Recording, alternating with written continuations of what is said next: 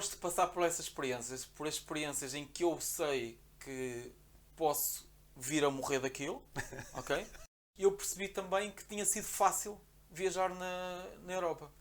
Ou seja, chamo-lhe quase o filme de domingo, aquele filme que te sentas, vês, não tens que pensar e acabou, não é? É sempre por aqui. E os gajos diziam.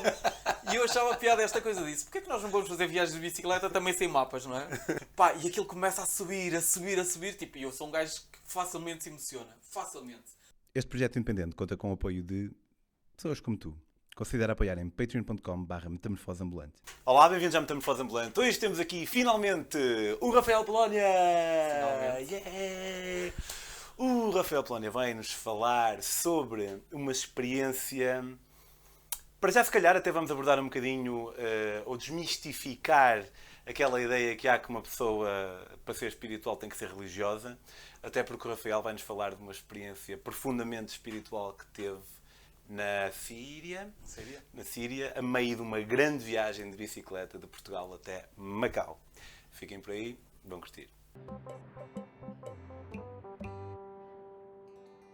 Rafa, finalmente, um gosto de ter-te aqui. Finalmente, após anos. Após muitos anos, eu, eu tinha hum, perguntado, quando comecei a metamorfose, perguntei ao Rafa se ele tinha assim, algumas histórias fixas para, para nos vir contar. Ele, ah, não sei, acho que não tem assim nada especial. E depois, a semana passada, fomos à Feira do Livro e ele conta lá uma história eh, que eu fiquei assim, tipo, ah, que fixe, que bonito. E acho que vale a pena dizer, e tu sabes isto, de certeza, mas acho que para ficar registado, talvez se não fosses tu, eu não tinha feito a minha viagem de bicicleta de Portugal até a África do Sul. Minha viagem Acho mais, mais marcante da minha vida. Porque nós estávamos no, Em Lisboa. em Lisboa, talvez em 2012. Não, não, porque eu estava prestes a partir. 2013, 2014. 2013, eu parti no início de 2014 e eu tinha a ideia de ir fazer a minha viagem de. pá, Queria que ia atravessar a África, mas pá, pedalar em África é, é muito perigoso. E, e então eu ouvi o Rafael e a, e a Tânia falarem da, da viagem deles e, e lembro-me, tu estavas no palco, acho eu, tu falaste ao mesmo tempo que a Tânia, ou falaste Eu sozinho? falei muito com a Tânia. Sim. Eu falo mais Não. com a Tânia, geralmente. Não, já sei.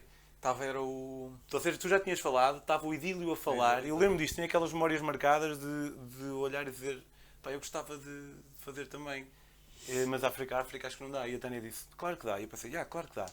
E deu, e acabou por, hum, por Sim. ser a minha introdução. Foi no encontro de escuteiros, acho eu. Foi no Encontro Nacional de Escuteiros, já, em que foram de viajantes falar 20 Sim. minutitos. Sim. Mas tu, tu sempre foste da, viagem da bicicleta, ou foi uma cena que te apareceu? Não, eu fui. Eu, eu nunca fui de viagens sequer.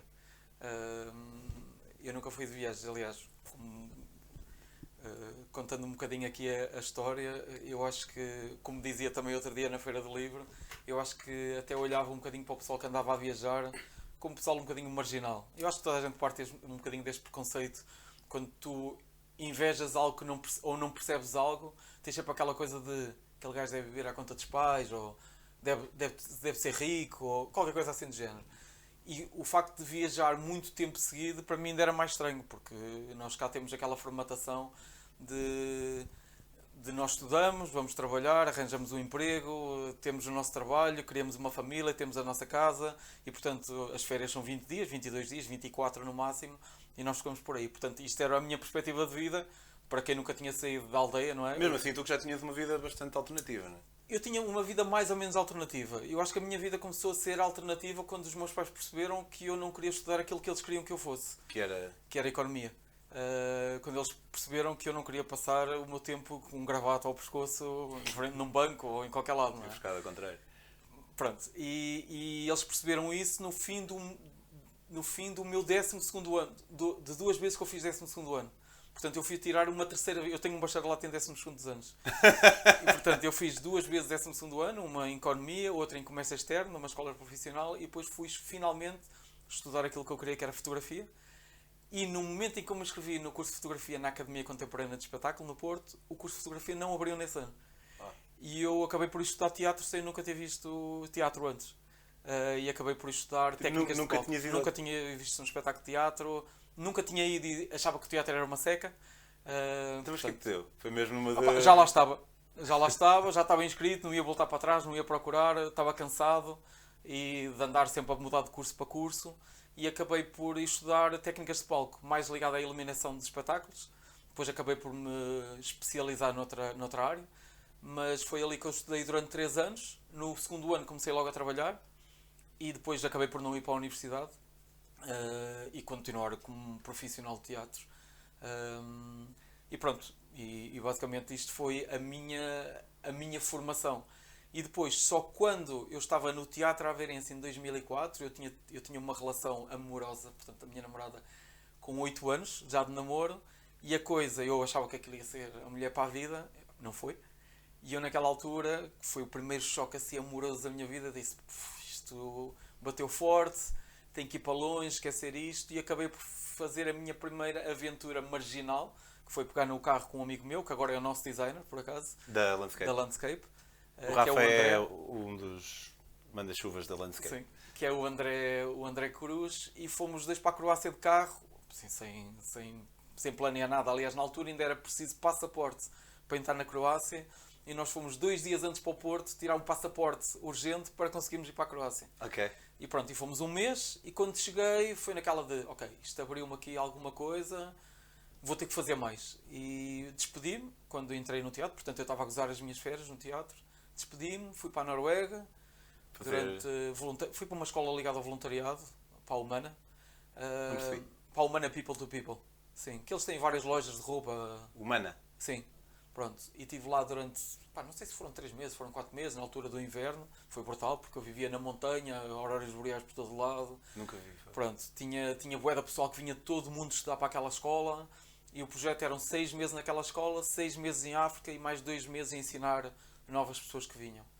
Opa, não correu como eu esperava, uh, mas abriu muitas portas, muita gente que eu conheci, fiz muitos survival trips no meio da montanha, em que eles nos mandavam para o meio da montanha sem nada e nós tínhamos que nos desenrascar a dormir, a comer. Uh, ir para a boleia, para a Suécia, onde tínhamos que nos desenrascar a comer, a dormir, não tínhamos dinheiro, todo o dinheiro que gastássemos era do nosso bolso. E portanto, isto.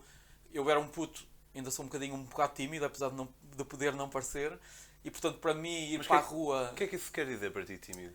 Opa, tímido era um miúdo que eu, se estivesse num grupo quando tinha pai 16 ou 17 anos uh, cheio de espinhas na cara, num grupo de amigos em que chegava uma miúda, naquela altura, adolescentes, não é? Em que alguém, e eu não conhecia a miúda de nenhum lado, e alguém dizia assim: Olha, Rafael, esta é a X, eu era capaz de largar um pingo na cueca, de tão, de tão envergonhado que eu ficava. Tipo Insegurança. Ah, eu acho que era um bocado de insegurança, aquela coisa de ter sido sendo protegido pelos pais, nunca fui um puto de. Eu, eu, eu costumo brincar a dizer que fui um sem infância, ou seja, brincava, mas não era uma coisa muito. Passava a vida a ler enciclopédias, a ler livros de história, porque eu queria ser arqueólogo. E portanto passei muita. Eu lembro que com 17, 18 anos a minha mãe dizia: pá, sai de casa, vai sair. E eu naquela, que chato sair de casa e não sei o quê. Pronto, ou seja, aquele mundozinho em que tu vivias também estava à segurança. Tudo que saía um bocadinho daquele mundo uh, era, era um risco, não é? era? Era uma coisa tipo. Pronto, eu agora sou um bocado viciado nisso. Sou viciado na coisa de. Viciado, não sou viciado, mas dá-me prazer o desconhecido. Antigamente eu não gostava do desconhecido, gostava do meu conforto.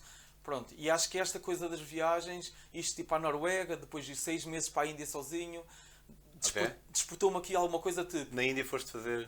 Fui viajar três meses e fazer voluntariado durante três meses. Sim, portanto, era a ideia que eu tinha quando fui para a Noruega. Acabei de voltar, voltar para a Noruega, fiquei duas semanas em Portugal e fui Croácia, passar...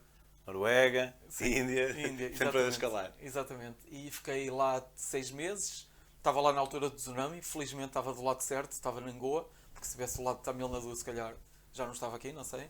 Acabei por ir fazer uma semana de voluntariado também para aí. Pronto, andei a experimentar várias coisas e depois, quando eu fui para a Índia realmente, fui naquela de tudo que me propuserem agora ou tudo que me apetecer fazer, eu vou. Não vou dizer não, vou dizer sims. E tenho um bocado essa perspectiva ainda hoje em dia. Ou seja, só se estiver enrascado a nível de tempo para vistos ou tenho que chegar ali hoje, Pá, se me convidarem para ir a algum lado eu vou. Pronto, eu é assim que as coisas acontecem. Sim, eu continuo e... a acreditar que as pessoas são boas. Aliás, como se calhar tu deves acreditar, que... e não vou acreditar que há pessoas mais que me vou encontrar, portanto, só vou encontrar pessoas boas. Se me vão convidar é porque têm alguma boa intenção nisso e me vão proporcionar algum tipo de experiência com isso. Se é boa, se é má depois, eu estou ali para analisar. Mas se eu não for, nunca saberei se é, não é? E se for mau, eu digo muitas vezes, se não me matarem, ou se não sim, me cortarem sim. um braço, ou assim claro. algo irreversível, será uma experiência. Claro, claro, pá, olha, que se calhar vai ser desagradável na altura, mas depois, posteriormente, será até engraçado. Sim, é isso, pá. Eu do teatro trouxe uma coisa que era: havia um professor que dizia assim, é preciso ir ver todos os espetáculos, os bons e os maus. porque os maus tu também aprendes. E é exatamente isto. É preciso tu teres mais experiências. O Gonçalo M. Tavares, que é o, que é o meu escritor favorito, tem uma frase na tese dele de doutoramento que diz: Uma pessoa que nunca esteve doente não pode ser feliz. Ou seja, porque se tu nunca passares por o lado da merda, não é? Nunca vais saber o que é felicidade. Ou seja, tens sempre aquela coisa de tu precisas estar cá em baixo para saber o que é estar lá em cima. Se estiveres sempre lá em cima. É engraçado falar disso porque eu precisamente tenho andado a ter esta conversa também. Eu li há pouco a Happiness Hypothesis do Jonathan Haidt, não sei se já ouviste falar. E ele fala da adversidade. E isto parece um exemplo um bocado estúpido, mas eu, com o meu filho, Noé, que vai fazer agora um ano, se a qualquer momento me dissessem, ele estivesse a caminhar e me dissessem assim: Queres que o teu filho torça um pé agora? Eu ia dizer: Não, não quero que ele torça um pé agora. Mas se me perguntassem: Queres que o teu filho torça um pé um dia? Sim. Sim, Sim. quero. E quem diz, obviamente, quem diz torcer um pé diz qualquer coisa. Porque não é que se calhar a pessoa não possa hum, ser feliz sem adversidade. Mas como é impossível não haver adversidade na vida, Sim. então um bocado, pequenos bocados de adversidade aqui e ali podem prepará-los para depois Sim. aquelas grandes adversidades. Imagino. Sim, eu tenho essa discussão porque temos um filho quase da mesma idade, não é? Yeah. E eu ainda há, ainda há uma semana passada escrevi um artigo em que falo sobre chorar. E eu, eu digo muitas vezes, pá, as crianças precisam de chorar, porque precisam de saber, se têm dor, choram. Não, é, não sei o que vou lá, ah, não foi nada. Não foi. Ele precisa de sentir a dor precisa saber o que é a dor e precisa saber quando é que deve parar porque a dor passou ou porque ele acha que não deve chorar mais.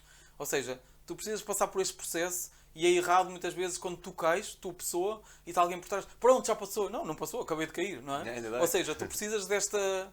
Precisas também de interiorizar, senão não chegas a aprender o que é ter dor. Ou não chegas a entender, ok, não foi uma dor tão grande, ou se calhar não vou chorar com esta dor, vou chorar se calhar com outra dor. Ou seja, isto é, para mim é uma aprendizagem e que eu, claro que não vou deixar o meu filho cair só porque, olha, agora vais-te magoar para aprender. Mas ao longo da vida queres que eles falem no joelho. Ah pá, sim, faz parte, não é? Sim, faz sim, parte sim. e faz parte ele aprender que se cair abaixo do sofá, ele vai aprender alguma coisa. Ele é um animal neste momento, não é? É um animal, é tipo, por muito que lhe digas não faças isso, não faças isso. Ele faz porque é instintivo fazer. Ou seja, pronto, e isto é uma aprendizagem que nós, ao longo do tempo, enquanto, enquanto pessoas, também vamos aprendendo, não é? E há coisas que tu não fazes porque depois é só estúpido, não é? Uh, e há coisas que tu fazes porque dizes assim, oh, vamos lá ver, não sei o que é que vai acontecer. E em viagem há mil adversidades que Sim. parecem que são adversidades e depois vai haver e não são. Mas de vez em quando aparecem essas que Sim, acabam pá, por eu, eu gosto de passar por essas experiências, por experiências em que eu sei que posso vir a morrer daquilo, ok? Mas digo assim, se calhar não. Há experiências, eh, eh, até estava, não sei se contei esta história outro dia, que é a mim dá-me imenso prazer multidões. Porque as multidões, tu, é, num segundo tudo corre bem, mas num segundo tudo pode correr mal. E depende de para que lado é que a multidão esteja virada. Estás numa manifestação religiosa. Tu vais lá para o meio, como eu já fui com um grupo no Irão, por exemplo. Pai, não percebo nada que eles me estão a dizer. Eles podem olhar para nós, tipo, super orgulhosos, como aconteceu de nós estarmos lá no meio, porque não tivemos medo de entrar mas pode acontecer ter um azar de entrar lá no meio e algum chalado olhar para ti e dizer ele é judeu e tu morres naquele momento. Mas aquela coisa de tu entras e não sabes como é que aquilo vai, dá-me pica. Pronto, é uma coisa que me dá pica. É estúpido, se calhar. Se calhar é, é só um exemplo. Acho que se calhar o típico iraniano não mataria um judeu. O tipo, sim, é só um exemplo eu estou-te a, a, dar um exemplo. Eu já passei pelo mesmo no Paquistão, em que gajos iam a partir neons na cabeça, não é? Uh, e tu nunca sabes o que é que aquilo vai dar. Gajos a partir neons uh, super... na própria cabeça, assim, assim, no meio da rua, na manifestação religiosa. Acho aquilo estúpido, mas eu lá no meio não sei como é que aquilo vai yeah, dar. Yeah, Se o gajo me vai partir um neon na cabeça, mas até ir também não sei, não me partiu. Não é? Ou seja, não estou não não aqui a falar do povo em si, estou a falar da experiência em si. Sim, sim, sim. Uh, isto pode acontecer cá, não é? Claro. Uh, como num estádio, como na celebração de um, de um, jogo de futebol em que alguém morre. Exatamente. Então foste para a Índia, estiveste lá, percebeste que a partir sim. daí ias dizer que tinha... A partir daí tinha que usar mais férias do que aquilo que me eram destinadas, sim, se eu tivesse um trabalho fixo. Epá, e depois vim, uh, continuei a trabalhar em teatro, uh, a ideia era trabalhar dois anos, acabei por ficar quatro em Guimarães, depois Guimarães foi candidato à Capital Europeia da Cultura, foi escolhida para ser, e eu despedi-me, porque era muito tempo que eu ia ficar lá, e foi aí que me veio à cabeça, a mim e à Tânia na altura, de fazer uma viagem, mas sem saber para onde é que íamos, o que é que íamos fazer, como é que íamos na viagem. Então tínhamos lido o Pedalar Devagar, do João Fonseca da Valéry. Que já esteve aqui no Tamifado. Um, e foi daí que veio, por que não, de bicicleta? E veio aquelas perguntas não sabemos remendar pneus, nunca andámos mais de 10 ou 20 km, não sabemos. E eu tinha lido um gajo que é o Alasdair Humphreys, acho que é um gajo, é um gajo inglês que eu sigo, e o gajo tem uma frase muito engraçada que diz: Para, para fazeres uma viagem de bicicleta basta duas coisas: saberes andar de bicicleta e montares uma tenda. E eu sabia fazer as duas. e portanto disse: Vamos, não é? Depois ainda houve aquela história da Tânia. Mas preparaste? Não, não preparei. Zero, zero, zero. Aliás, fomos com uma bicicleta da Decathlon na altura, 300 euros. Ainda tenho essa bicicleta, a outra já foi roubada. Ahm, mas, mas não preparei. Pá, não preparámos nada, olhámos para o mapa, aquilo, Portugal é retangular, achámos que era mais perto de sair por, na horizontal, assim por lado, esquecendo que havia não sei quantas cadeias montanhosas por meio. Ahm, demos cabo de nós um bocadinho, mas depois a partir No do início é, mas no aquilo- início é sim, assim, sim, um bocado. mas Eu também, quando fui, o meu pai dizia: Tu nem sequer vais para o parque da cidade dar umas voltas. Estamos a fazer uma viagem de 15 meses, vai fazer assim muita diferença. Eu Yeah, vir, não, zero, eh, zero. num- É Se isso eu calhar faço sempre às 40 em vez de 80 no primeiro dia, ou 100. Eu acho que é isso que eh, fazer uma viagem de bicicleta está tá, tá no mesmo nível que fazeres uma mochila para ir viajar. Se tu fizeres uma mochila para ir viajar para 7 dias, epá, não vais estar a lavar roupa e levas 7 t-shirts, se calhar. Mas se fores fazer 7 meses, não levas Yeah. 40 t-shirts. Levas se calhar 5 t-shirts porque vais andar a lavar e vais andar a carregar aquilo às costas. E é exatamente isso. Se fizeres uma viagem de 2 dias, pá, se calhar preparaste um bocadinho. Lá sei, não- agora uma viagem de 15 Sim, se tiveres meses- tempo, se, quer- se queres ir a, sei lá, queres ir a Fátima e tens dois dias para lá chegar, é o que tu queres Sim, fazer. se calhar um Aí, bocadinho. se calhar faz sentido claro. preparar. Agora 15 meses, tu treinas durante o caminho, não é? Era o que a Pois. Tânia dizia. Tu treinas, ninguém treina para ir a Fátima a pé, porque anda em Fátima. E a cena é mesmo essa, tu treinas, pá, os primeiros dias, tu sabes que um gajo fica todo roto. A partir da terceira semana, o rabo fica todo roto. Da quinta semana, sexta para a frente, já está tudo bem. E é andar, não é? E depois entra naquele ritmo de chegas, se calhar vais para a festa, dormes, só dormes 4 horas, mas aguentas, não é? E nos primeiros dias tu só queres é dormir quando chegas ao fim, pelo menos comigo acontecia isso. Chegas ali ao fim, tipo 80 km, estás todo roto, só te apetece dormir e descansar e não sei o quê. Pronto. E portanto é uma coisa que tu treinas durante o caminho e vais aprendendo durante Claro. o caminho. Ah, e depois de começares a fazer aquilo, pronto, entra no ritmo e é sempre a andar, não é? Depois Então não é? nessa aí decidiste ir até. Na primeira viagem fomos até Istambul, na Turquia. Uh, fomos pelo norte, uh, depois andámos ali às voltas, viemos para o norte. sul, fomos, fazemos Portugal, Espanha e França sempre. Depois entramos na Bélgica, da Bélgica fomos para a Holanda, Alemanha, uh, Alemanha, Polónia, Hungria. Começámos a descer, até que abaixo fomos até a Albânia. Subimos outra vez para Macedónia. Da Macedónia entramos na Bulgária e entramos na Turquia. E depois na volta viemos pela Grécia, fomos à Itália, apanhámos o barco uh, da Grécia para a Itália. Da Itália fomos sempre a pedalar, sul de, sul de França, sul de Espanha, entramos por Beja e fomos até ao VAR. Pronto, foram nove meses de viagem que fizemos. E nessa aí percebeste que, que, que pedalar Opa. era para ti? Ou... Percebi que pedalar era mesmo fixe, porque o ritmo que tu levas é incrível, não é? Porque tu é que defines o teu próprio ritmo, não é o autocarro que só para ali, é o... É, é, tu defines, queres pedalar 10 km como nos aconteceu, pedalas 10 km, queres pedalar 100, pedalas 100, não queres pedalar durante 15 dias, não pedalas durante 15 dias. Portanto, não tens aquela obrigatoriedade de amanhã temos um autocarro ou neste dia temos o comboio. Não, vais ao teu ritmo. E depois eu percebi também que tinha sido fácil viajar na, na Europa. Ou seja, chamo-lhe quase o filme de domingo, aquele filme que te sentas, vês, não tens que pensar e acabou, não é? Porque, porque é fácil, percebes? É asfalto em todo lado, uma ou outra terra batida, mas mais ou menos controlada. Se não uma Falas muito língua, inglês. falas outra. É. Portanto, a coisa está mais ou menos controlada. E depois apeteceu-nos fazer algo, passado oito meses disso, que fosse realmente aquilo que nós dissemos, tipo, pá, é mesmo a nossa viagem de bicicleta. É aquilo que nós lemos, de andar no meio da terra, de, de as pessoas não nos compreenderem. Hum, e, e foi engraçado fazer isso porque eu no meio, e já tinha tido essa experiência na Índia, eu, eu uma vez na Índia, como vivi no Sikkim, tive lá a casa arrendada, Aprendeste não? no Sikkim, no norte ainda, nos Himalaias indianos, eu uma vez decidi atravessar o Sikkim de uma ponta à outra a pé. Pronto, tinha ali duas ou três semanas. Eu não sei o que é o Sikkim, não O sei se é um Sikkim é, estado tipo um, um estado, é o estado mais pequeno da Índia a seguir a Goa. Ok. Pronto, é os Himalaias indianos, era um antigo reino. Quando a, a Índia se separou do Paquistão, a China fez ali um bocado de pressão, que ainda não está bem feito, que é ou ficas connosco ou ficas com a Índia. E, o Sikkim escolheu ficar com a Índia, mas ainda hoje a China diz que, a que o Sikkim é da Índia. Pronto. É um estado mesmo pequenino nos Himalaias indianos. Não, a China diz que o, o, o Sikkim decidiu ficar com a Índia. E que, mas que lhes pertence, mas não se está para chatear para já, não é? Até um dia achar que invade e depois tem uma briga com a Índia. Pronto, é um bocado por isto. E eles são independentes, já, tipo, ou são dependentes ainda tipo há 30 anos. Ahm, e, E eu fui e aquilo fica nos Himalaias. Aliás, eles até dizem os indianos e nós. E eles são indianos. Portanto, eu vivi ali, porque estive lá a fazer voluntariado numa escola. E um dia decidi ir, ir atravessar o Sikkim de uma ponta à outra a pé, porque é um estado pequenino, não é? E pelo meio fazia uma cena que tinha piada. Porque os indianos, quando perguntas por onde é que é? E eles, é por ali. E tu tens sempre de perguntar, é mesmo por ali ou por ali? E eles, não, se calhar é por ali. Sei, sei.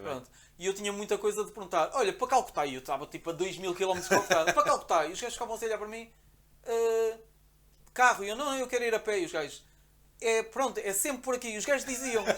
E eu achava piada esta coisa disso. Porquê é que nós não vamos fazer viagens de bicicleta também sem mapas, não é? E nós perguntamos e o pessoal diz, olha é por ali, nós vamos. E, e as viagens de bicicleta também vieram um bocado nesse sentido de nós escolhermos as pessoas a quem perguntámos e tínhamos enganos de 30 km por dia, 40 km por dia. Havia sítios em que nós queríamos chegar a um sítio e chegávamos a outra cidade que não era aquele sítio. Porque eu queria sentir mesmo o que era a adversidade de viajar de bicicleta fora da Europa. Então o plano inicial era atravessar outra vez até Istambul, mas por outro caminho. Pá, felizmente começou a nevar. Portanto, estávamos em 2010, nevou para o Mundial, até em Portugal e em de sítios. E eu comecei, começámos a entrar em, em França e começámos a pedalar com 5 graus negativos, 6 graus negativos. Espera, desculpa, mas então a, tua segunda viagem de bicicleta, o plano era ir até Istambul, Istambul outra Istambul vez? novo e depois começar por aí adiante, Ah, entrar depois- na Turquia, Irão e Depois seguir, ok, ok.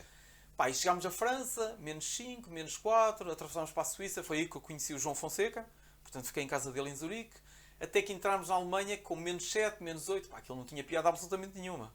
E eu faço viagens para ter prazer com as viagens, não é porque quero ir de bicicleta, Sim. porque eu sou maluco da bicicleta, não é? Pá, então decidimos comprar um voo de Munique para o Cairo, que foi uma cena que nós nunca tínhamos pensado ir.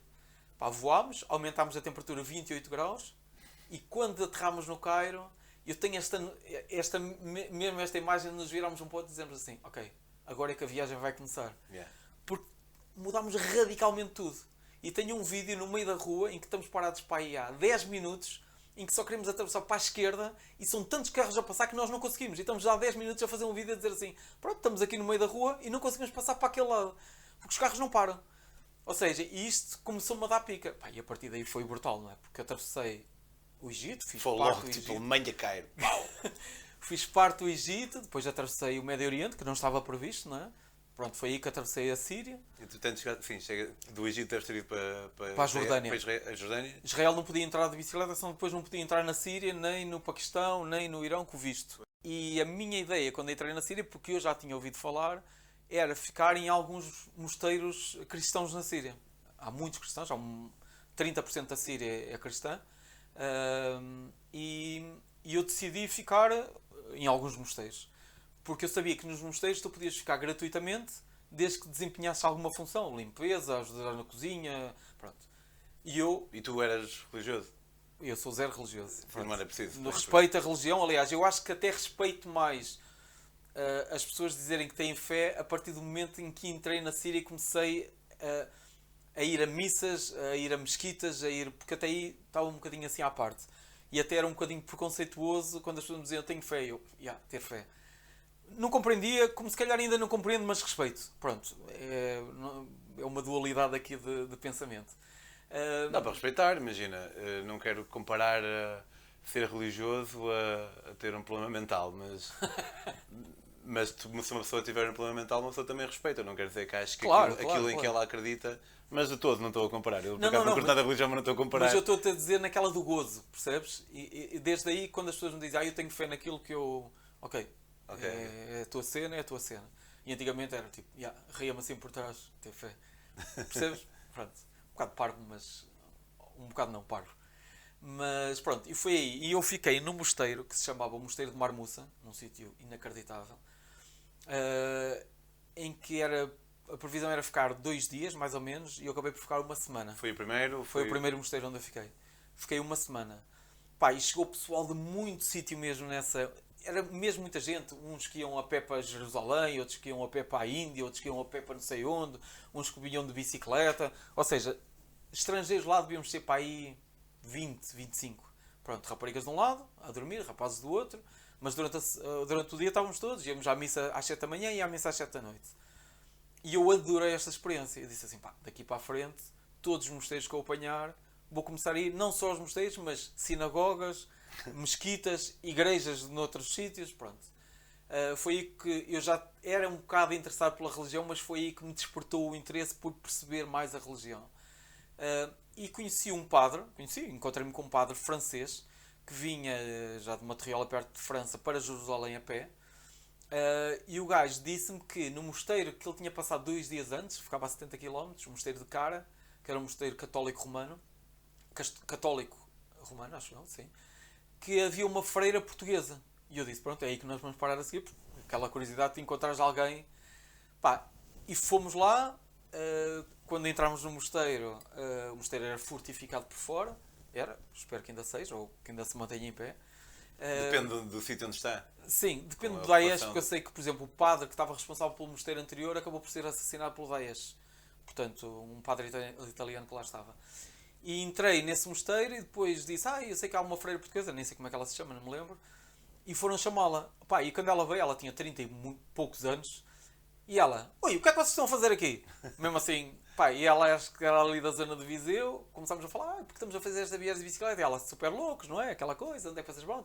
Olha, venham, então deu-nos um quarto onde ficámos, e nessa noite eles, eles tinham convidado, portanto, estes católicos tinham convidado a, a, a uma comunidade ortodoxa, ortodoxa do Líbano para vir celebrar um fim de semana de paz dentro do mosteiro. E eu, pronto, é capaz de ser engraçado isto, sem pensar o que é que iria acontecer, não é? Pá, e nós preparámos o jantar, portanto era bué da gente, estávamos para aí 30, 40 pessoas, bué da gente a cozinhar e a cortar os legumes e aquela cena que é uma cena que eu gosto, este sentido de comunidade. Estava na altura um belga lá, 20 e poucos anos, e um americano que estavam ali no mosteiro a viver para serem monges um dia, pronto. Um, e às 6, 7 da noite, essa freira portuguesa vem dizer: Olha, nós vamos agora celebrar a missa, vamos todos juntos, portanto não vai ficar ninguém no mosteiro. Se vocês quiserem vir, podem vir connosco. E eu, claro, que queria passar uma vez mais por essa experiência. Então eu lembro de entrar na, só com a minha câmara fotográfica, não é? Que também era câmara de filmar, e eles nos darem uma velinha, pequenina, fininha, e eu acho que, o, que, que, a, que a igreja era, acho não, era uma coisa assim meio esculpida na rocha, assim comprida, eu acho que não tinha luz nenhuma, se tinha eram velinhas penduradas e cada pessoa que entrava levava uma velinha fininha para, para iluminar o espaço. Pá, eu encostei-me assim a um cantinho, porque não fazia parte daquilo, não ia, não ia rezar nem nada. Pá, e o padre às tantas só para o altar, ou assim um altarzinho pequenino. Estavam umas crianças à frente, depois a comunidade toda, isto tudo misturado, freiras com comunidade uh, libanesa e não sei o quê. E, e às tantas começa o padre lá a falar árabe, eu não percebo nada, mas a, a celebrar a missa. Pá, e às tantas aquilo começa-me a mexer porque um gajo libanês estava encostado à parede com uma Bíblia assim na mão, assim sempre a olhar para o céu, parecia que estava a ver Deus. Começa a dizer, ele dizia qualquer cena e o gajo, aleluia, era a única coisa que eu percebia, não é? E o gajo, aleluia. E agora, passa um bocado o gajo, aleluia, e aquilo começava a ganhar ali. E às tantas o americano que lá estava, eu tenho fotografias dele, o gajo cai no chão de joelhos, põe assim os braços para o ar e começa Aleluia! Ale... Mas o gajo a mas falar. Cada um estava a fazer a sua cena. Opa, não, o gajo estava a falar, mas cada um entrava, parecia que estava a entrar no seu transe. E o gajo no chão, o gajo a falar, lá o padre estava a mim assim, o gajo Aleluia! Aleluia! Só respondia isto. E eu tipo, uau, o gajo está um bocado ali a entrar, a chipar. e o gajo lá encostado, tipo, a olhar Aleluia! E, pá, e às tantas aquilo começa a entrar, ele a falar, as pessoas entram, porque também rezam, não é? Eu, eu nunca vou à missa, portanto tem aquela coisa que nós também repetimos e não sei o quê, eles repetiam. Pá, e às tantas, os gajos começam a cantar, as pessoas estão lá começam a cantar uma música em árabe. Uma música qualquer, devia dizer, ah, Jesus veio à terra, blá blá, suponho eu, não é? Começam a cantar, a cantar, a cantar e aquilo começa a entrar numa cena super alegre, de festa. Eles, ah, todos a dançarem lá dentro, não sei o quê. E o gajo sentado no chão, aleluia! E o gajo belga olhava para mim e ele, aleluia! E o gajo encostava, pá, e às tantas estavam lá as mulheres, que são árabes, não é? Olhar para mim, já são, são árabes, eu já vou falar disso e, e começavam a olhar e começavam a fazer aquela cena árabe que é o Pá, e a música começava com os aleluias, com o gajo a olhar para mim, aleluia, e as mulheres Pá, e aquilo começa a subir, a subir, a subir, tipo, e eu sou um gajo que facilmente se emociona, facilmente. Então com cenas religiosas eu emociono-me mesmo muito. Pá, gosto de sentir a tensão e a emoção que as pessoas se calhar estão a sentir, quase que passa para mim e eu curto essa cena. Pá, eu acho tanto assim, não, eu vou ter que filmar isto. E pego na câmara com a velinha na mão, com a câmera na outra, aqui a crescer de emoções naquela cena em que tu começas a trincar os lábios para, para não chorar, não é? E eu começo a ir por meio da, da igreja assim, a filmar e aquilo tudo, ah, entrar naquele ênfase, oh, e aleluia, não sei o quê, e, e as mulheres, pá, e às tantas há uma senhora que me mete a mão nas costas, e eu olho para ela, naquela estou a fazer alguma coisa errada, e ela diz assim, se tu quiseres tu podes chorar. E eu, uai, chorei, mas chorei, que pá, esquece, uma cena assim mesmo. Máfia. Esquece, eu chorei, cho- eu acho tipo aí 10 minutos a chorar. E eu chorei e depois senti-me mesmo na altura.